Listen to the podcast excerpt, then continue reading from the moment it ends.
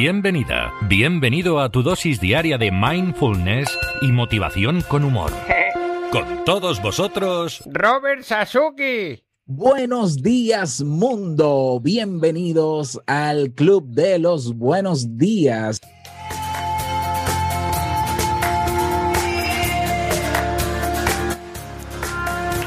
No, no es Oliver, no, que no es Oliver. Bueno, bueno, gracias vecinos, gracias vecinos, que ahora tengo yo vecinos hasta en España, Dios mío.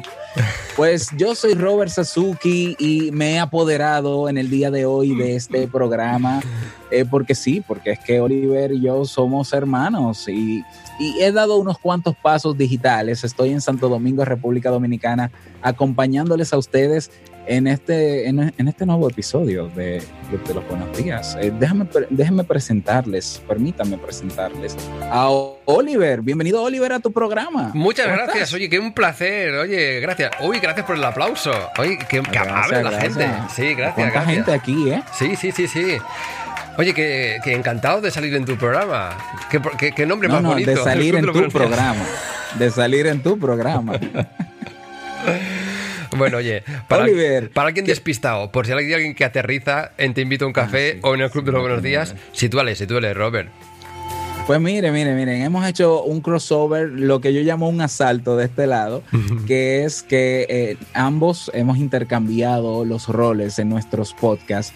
Yo eh, intercambiando, ¿no? Y siendo el anfitrión en el Club de los Buenos Días y Oliver en Te invito a un café, que es el podcast que, al igual que Oliver, produzco todos los días. Entonces, aquí estamos eh, haciendo este, más que un crossover, es una colaboración fraterna. Eso es. Entre los pueblos, porque hoy, hoy en esta situación en la que estamos, ya las, fr las fronteras como que ya, como que ya no están de moda. Estamos mucho más cerquita que nunca, ¿eh? Es fuerte. Somos verdaderos ciudadanos del mundo.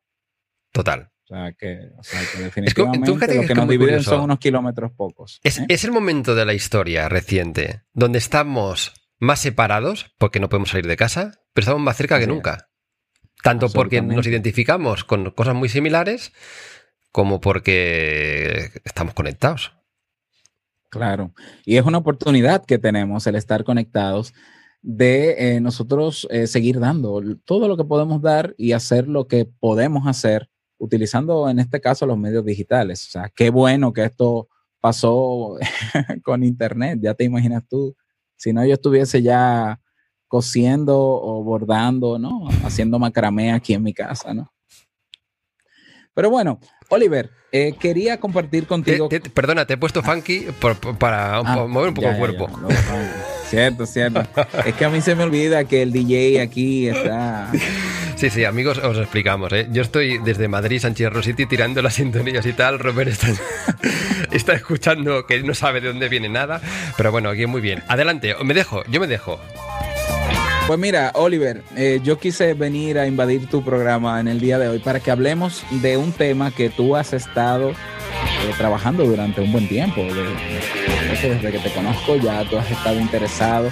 Desde que, desde que perseguías políticos eh, buscando la felicidad para ver dónde está. No, mentira, mentira, mentira. Allí no buscaba Primero la perseguías políticos y ahí yo creo que tú nunca encontraste la felicidad. No. Lu luego te fuiste en busca de la felicidad. Eso sí. Eso sí. Eso sí. Eso sí. Eh, pero eh, con, desde el otro podcast, eh, pues siempre te interesó el tema de, del mindfulness, uh -huh. el tema de la conciencia plena. Y ya estás en un nivel donde te estás preparando también para, para poder apoyar a las personas directamente con ejercicios y demás. Has pasado por un reto de 21 días. ¿Por dónde va ese reto? ¿Lo vas a retomar de nuevo? ¿Qué vas a hacer de, con ese reto? Pues mira, ha estado no, no, 21, sino 30, desde que el señor Pedro Sánchez, presidente del gobierno español, dijo, estamos en estado de alerta, alerta, alarma, alarma, ¿sabes? Yo dije, oye, hay que parar. Y después de parar, hay que conectar con nuestra capacidad para bajar ese estado de alerta interno, ¿no? Entonces yo empecé el día 1 del estado de alerta en España y entonces estuve 29 días. Entonces he estado haciendo un directo de lunes a domingo con un curso especial y diríamos que eso ya acabó. Ya acabó porque estaba muy pensado para hacerlo en directo. Pero lo retomaremos, sí, sí, habrá nuevos retos seguro en pocas semanas ¿eh? y, y de hecho cualquier persona que quiera empezar a meditar, si viene, primer momento de spam, en clubbuenosdías.com ahí se puede descargar una meditación gratuita para practicar estos Ah, días ¿desde de ahora? crisis. Sí, sí, sí. Ah, pues, pues todos al club de clubbuenosdías.com. Eso es.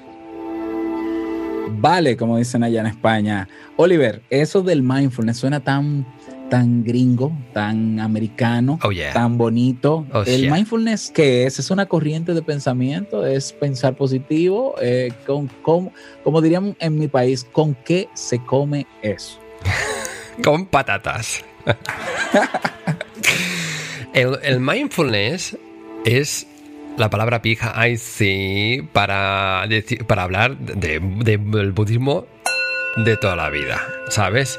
Entonces, de toda la vida. son las técnicas contemplativas budistas pasadas por el tamiz o por el colador o y tal de la ciencia. Ya está. Esto es una definición muy aséptica que me gusta darla cada, cada dos por tres. Cuando alguien me pregunta, digo, pues es, ¿por qué, qué diferencia hay? Bueno, pues que desde hace 50 años, unos gringos, como tú dices, eh, se dedicaron a poner cacharros en la cabeza a monjes budistas primero y después a personas normales después y fliparon con los cambios que se dan en el cerebro cuando la gente medita.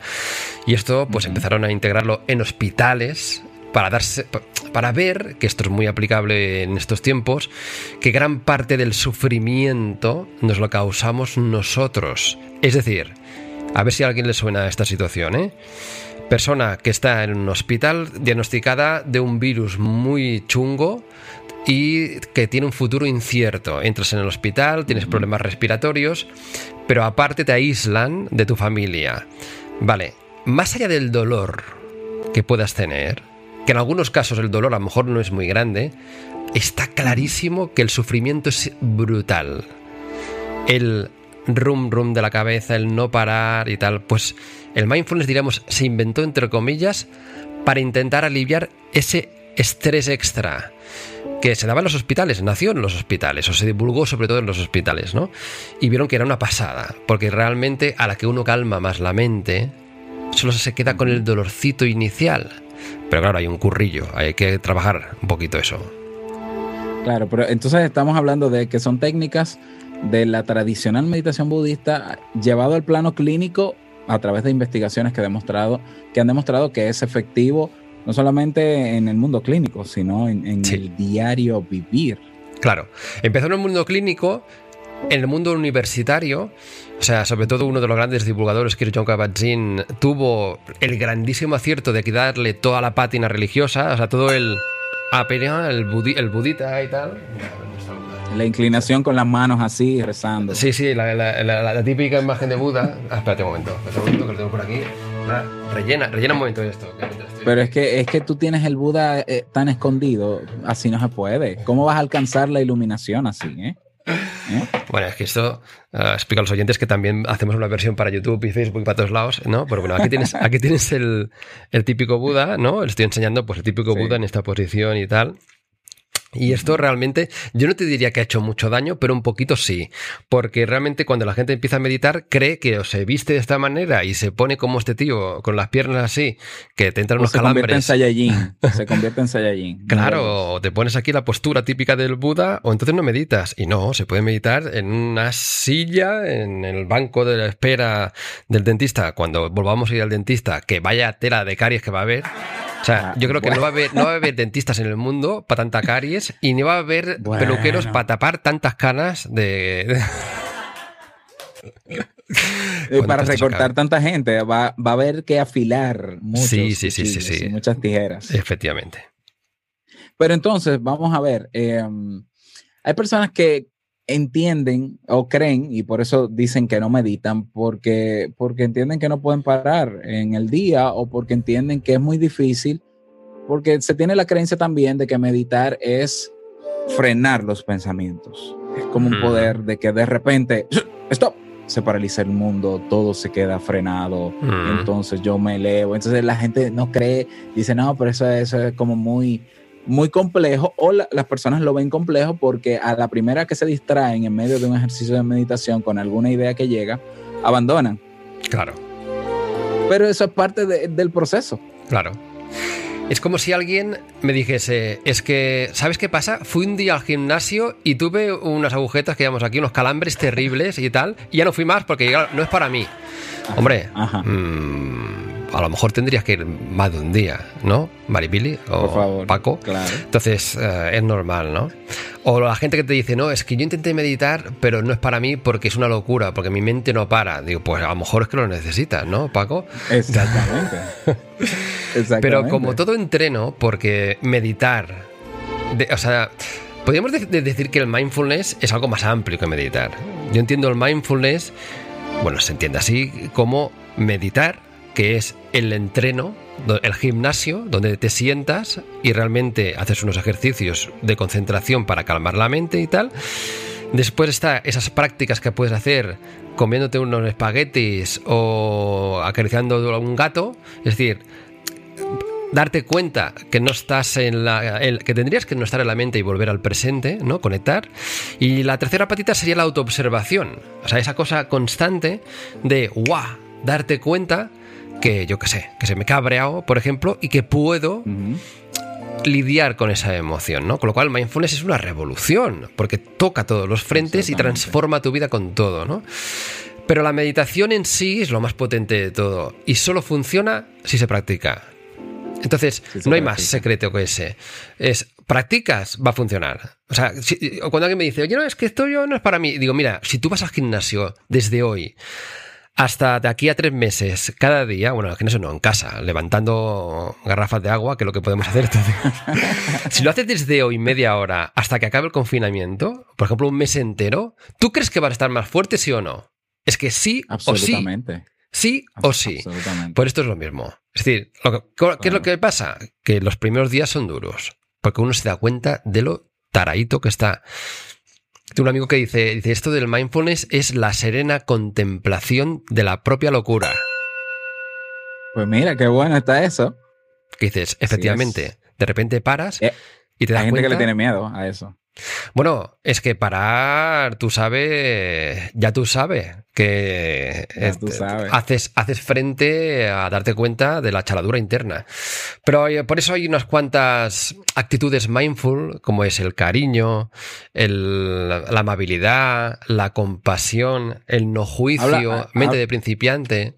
¿Qué es eso de las actitudes del mindfulness eh, o mindful? Porque o sea, eh, quiere decir que yo cultivando esas actitudes estoy haciendo mindfulness. Sí. Lo que pasa es que el mindfulness también te regala esas actitudes. Vamos a ver. Estamos ¿qué es primero?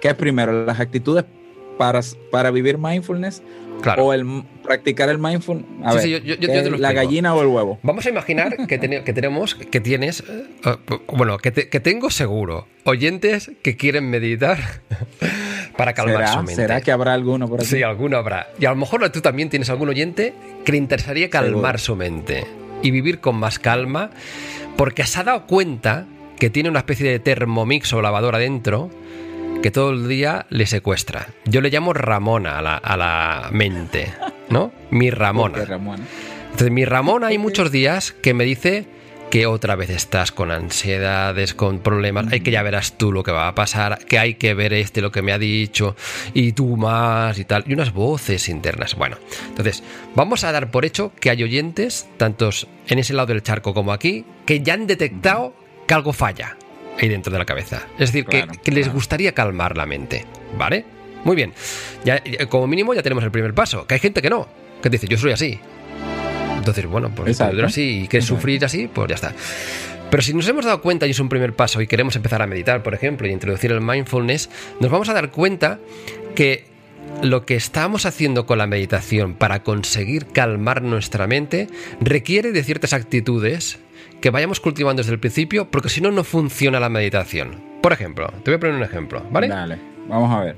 Vamos a imaginar que vamos a hacer una meditación, tú y yo, ¿vale? yo te diría, pues venga, espalda recta, una postura así digna. ¿Por qué? Porque si nos echamos para adelante o para atrás, nos quedamos dormidos, ¿vale? Entonces, es como un anclaje ya, ¿eh? Notas los huesecitos del culete, porque entonces solo ponerte ya en meditación, con el tiempo ya, ¡guau! Tu mente ya, tu Ramona dice, ah, toca meditar, ¿no? Ah, mola. Entonces ya se calma un poquito. unas respiraciones profundas para dejar atrás aquello que hacíamos hace unos momentos. En tu caso y el mío, un programa transoceánico. y conectar con este momento de presente, que resulta que es exactamente el mismo, con 0,3 segundos de delay por culpa de Zoom entre Robert y yo. Que, ni me entero. Sí, ni que ni te enteras, ¿vale? Pero estamos en este momento de presente. Si yo te digo, bueno, dirige ahora tu atención a la punta de tu nariz, imagínate que esto es una especie de superpoder. Es decir, un puntito de luz que tengo ahora en mi punta de nariz, ¿vale? Yo quiero que tú dirijas ese punto de luz al entrar y salir del aire en tu nariz, ¿vale? Solo observa cómo entra y sale el aire por la nariz. Sin más, vamos a probarlo 20 segundos, ¿vale? Los oyentes serán capaces de llevar la atención, es decir, a ese entrar y salir del aire por la punta de la nariz, sin más, ¿vale? 20 segundos, ¿eh? Vamos allá. Pueden cerrar los ojos también los oyentes, si no están conduciendo, que creo que sí, porque seguro que están en casa.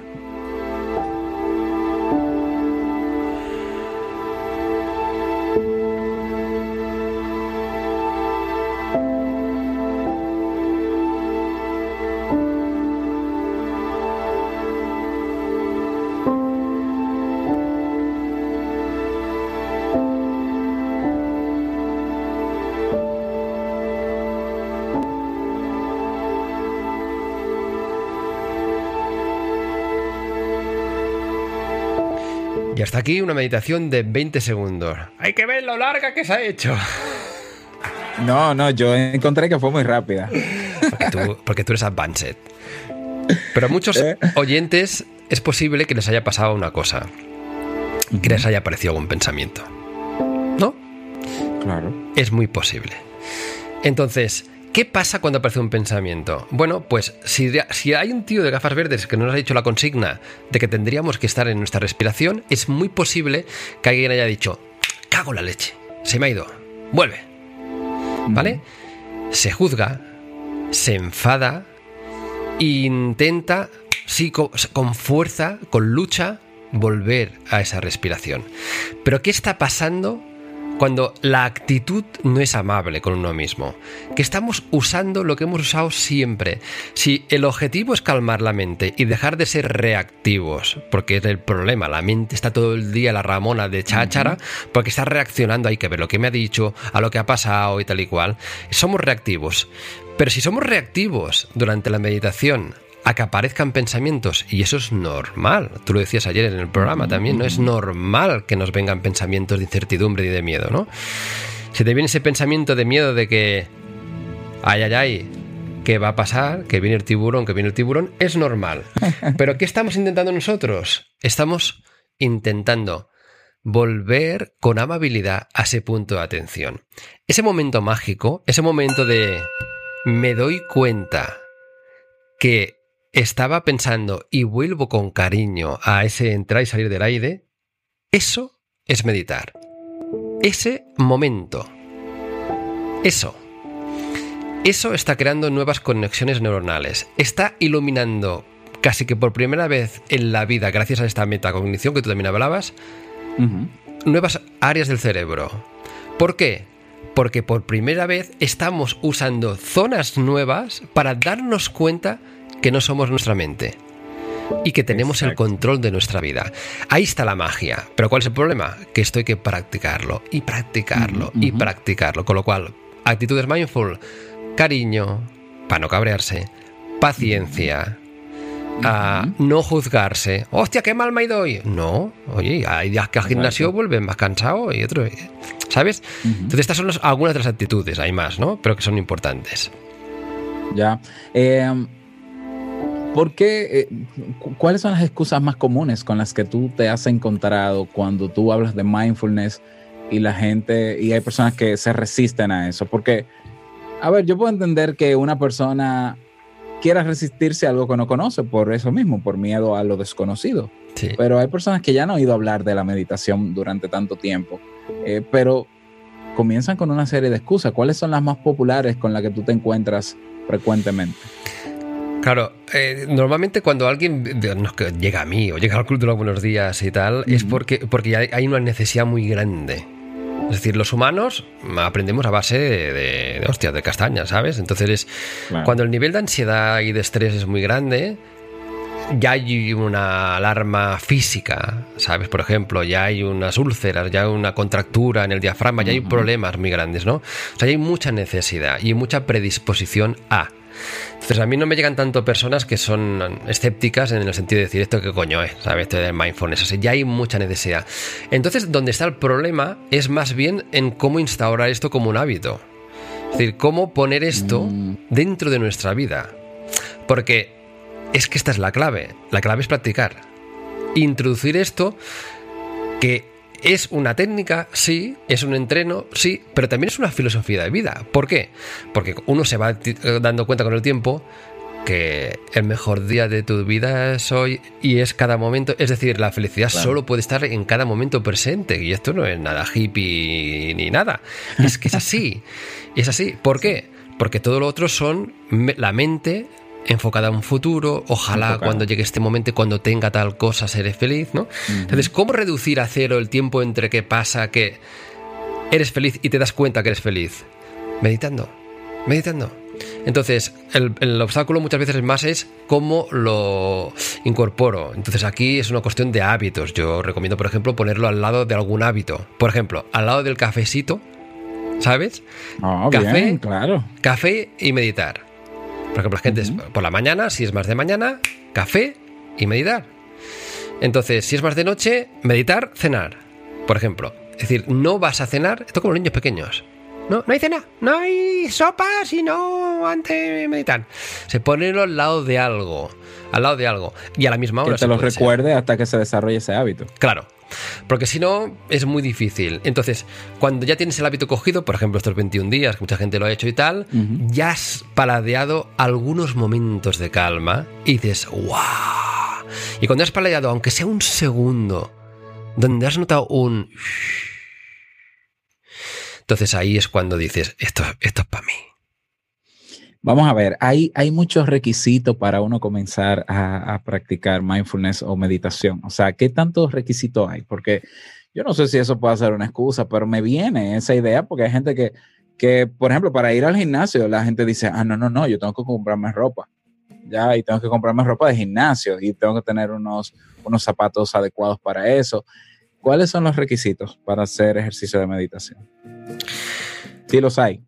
Bueno, más que requisitos, yo diría que solo hay algunos casos donde no es recomendable. Y es en el caso de enfermedades mentales graves. Porque el hecho de pararse y observar la mente en una persona con esquizofrenia, por ejemplo, Claro, se mete más en el, en el trastorno. Claro, entonces, ah, ¿cómo parar? Yo entré al mindfulness por problemas de estrés y de, ansiedad y tal, y, reconozco que en algunos momentos a lo mejor no era la mejor mm, terapia, pero es decir que hay que hacer algo progresivo. Progresivo. Por ejemplo, muchas personas que se acercan a mí en estos momentos y me hablan de ansiedad, en, este confinamiento, en, en esta época, lo primero que le digo es, ¿haces ejercicio? Y me dicen, pero bueno, esto no va de mindfulness. Digo, es que ah, o equilibramos las cuatro patitas que decíamos, ¿sabes? Correcto. O, no podemos meternos solo en una pensando que esta va a arreglar todas. Es decir, ¿cómo vamos a calmar la mente si después tú tienes una inflamación brutal porque te hartas de azúcar y de alcohol y no sé qué, y te tomas siete cafés y no haces ejercicio y y no duermes. Entonces, no, porque le vas a pedir al mindfulness algo imposible y la frustración va a llegar. Exacto. Entonces, eso por un lado. Pero a partir de ahí yo te diría que es absolutamente recomendado para el 99% de la población. Es decir, que, que sí o sí ah, con una exposición pequeña. Por ejemplo, un gran problema de mucha gente también es que cuando se cree que tiene que empezar con 10, 15, 20 minutos. Y eso es mucho para alguien que empieza. Porque entonces puede haber la frustración de, decir, no controlo a este, este, caballo salvaje, esta ramona loca que tengo aquí dentro, ¿no?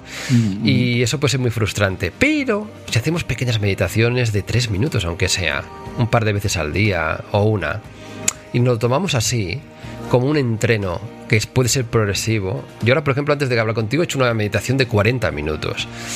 Yo esto hace unos años no lo conseguía, era imposible, pero Claro. tampoco es el objetivo, tampoco es el objetivo. El objetivo no es meditar mucho rato. El objetivo es saber que tienes una herramienta brutal, que es un refugio para ti, donde calmar tu mente. Y en tiempos de tempestad como estos, porque hay una tempestad Exacto. brutal en todo el mundo, resulta que somos capaces de encontrar un punto de luz y de calma. Y saber que eso lo tienes dentro no tiene precio. Una pasada. ¿Es, posi- es posible incorporar esas, medita esas pequeñas med- meditaciones en, en otras actividades que estemos haciendo? Sí, es de- decir, es decir, sí. yo necesito necesariamente para, para yo meditar estar en un espacio tranquilo, eh, eh, en una posición X, eh, o yo puedo estar, por ejemplo, lavando la losa, que a mí me toca lavar la losa, por, la- por ejemplo, en mi casa. Eso es lavar los Yo puedo platos, estar ¿no? Eh, mientras, sí, la- ah, bueno, los platos, sí, las losas es en Colombia y México. sí. Los platos, exacto. Entonces yo pudiera estar meditando mientras estoy lavando los platos. Sí, es lo que decíamos antes, ¿no? Que de, lo bueno de esto es que acaba siendo una filosofía de vida.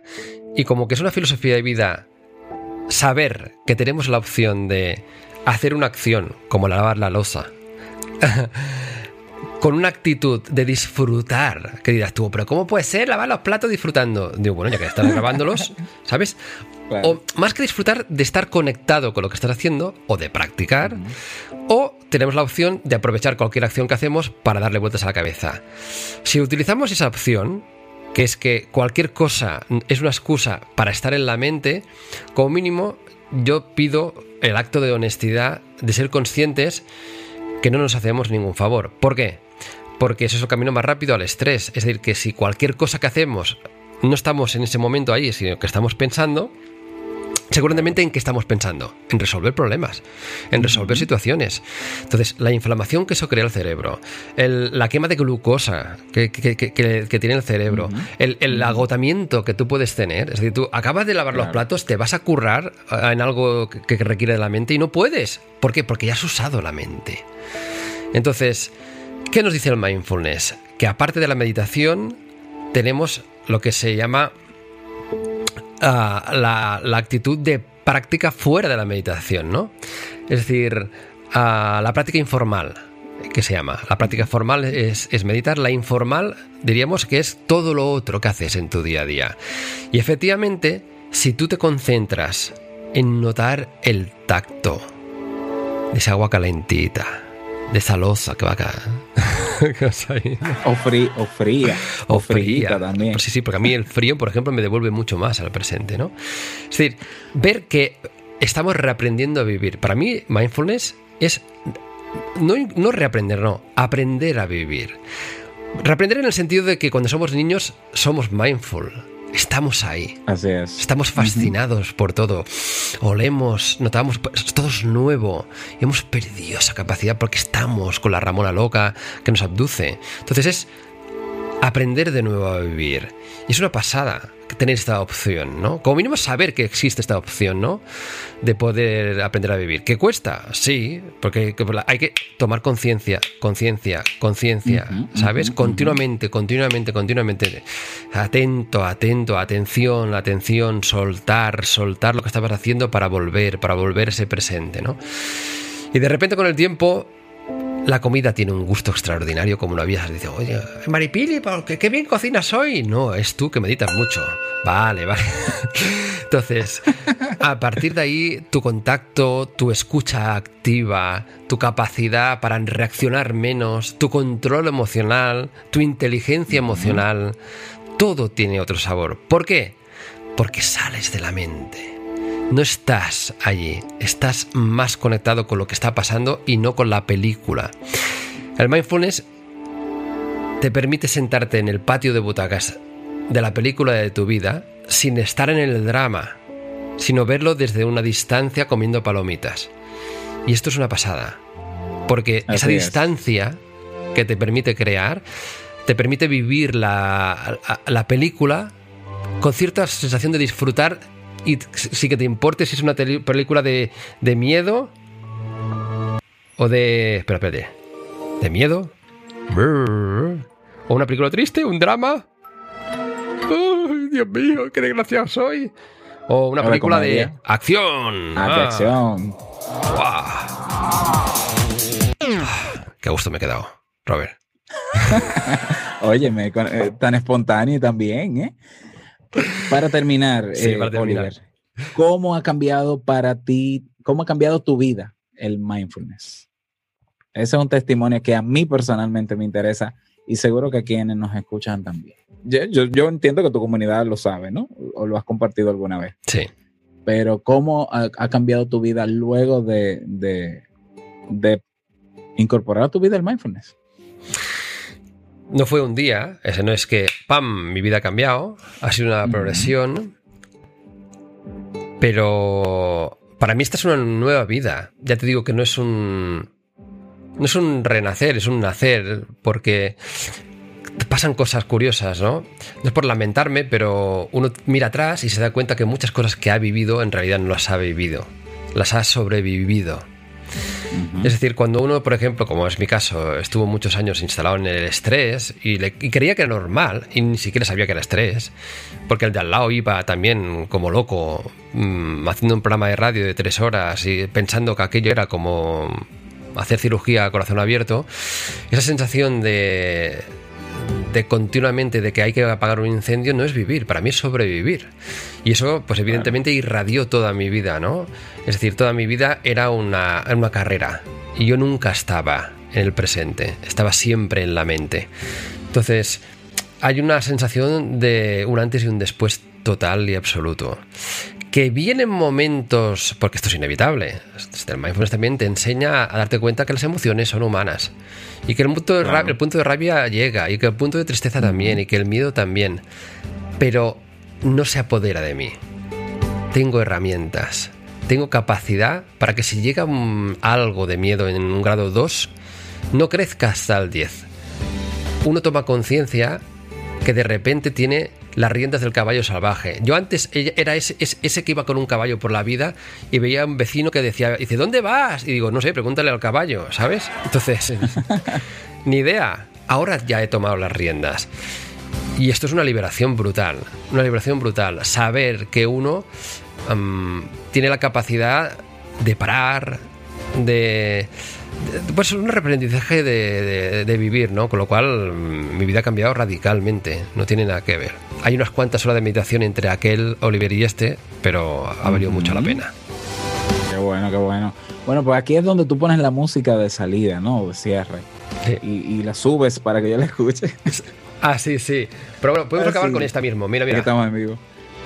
Pues muy bien, amigos. Eh, bueno, espero que a ti que escuchas este episodio te haya servido este contenido, que te animes a, si ya comenzaste a practicar con Oliver, a que continúes haciéndolo con él o sin él, ¿no? Pero ahí tienes también las meditaciones que te deja en clubbuenosdías.com. Y si ya estás decidido a comenzar a practicar, pues que comiences, pero ya, porque como digo yo en Te invito a un café, el mejor día de tu vida es hoy y el mejor momento para comenzar es ahora. Oliver. Que empiecen ahora, sí, que el, momento nunca será tan bueno. Y amigos y amigas oyentes del Club de los Buenos Días, ahora que me cojo la mando un, momentito, que sepáis también que aquí Robert Sasuke tiene una página web muy bonita y un club Kaizen también súper tachi de la muerte. ¿Dónde qué ofreces, Robert, allí? Mire, el Club Kaizen es una plataforma de formación en temas de eh, desarrollo personal y emprendimiento. Ahí puedes aprender a gestionar tu estrés, a inteligencia emocional. Eh, tenemos un curso de mindfulness, si tú supieras, también basado en, John Kabat-Zinn y todo eso. Ah, y también temas de emprendimiento, si quieres aprender sobre cómo montar un negocio en Internet, crear un podcast como estos, eh, muchos temas interesantes tenemos ahí en el Club Kaizen, kaizen.net, clubkaizen.net. Y la página web de Te Invito a un Café es teinvitouncafé.net. Todo net. Ahí queda. Robert, y ha sido un placer inmenso. Espero que los oyentes lo hayan disfrutado. Nosotros lo hemos disfrutado, ¿no? O sea. Pues bastante, bastante. Eh, espero que podamos encontrarnos nuevamente, Oliver. Yo sé que sí, porque siempre estamos en contacto. Así que pidan ustedes también, ¿no? Si, si quieren que nos encontremos para hablar de algún otro tema, pues estamos a sus órdenes. Un abrazo inmenso para desde este lado del charco al otro lado del charco. Ahí estamos, seguro que sí. Así es, yo lo creo también. Un abrazo inmenso. Igual para ti. ¡Bravo!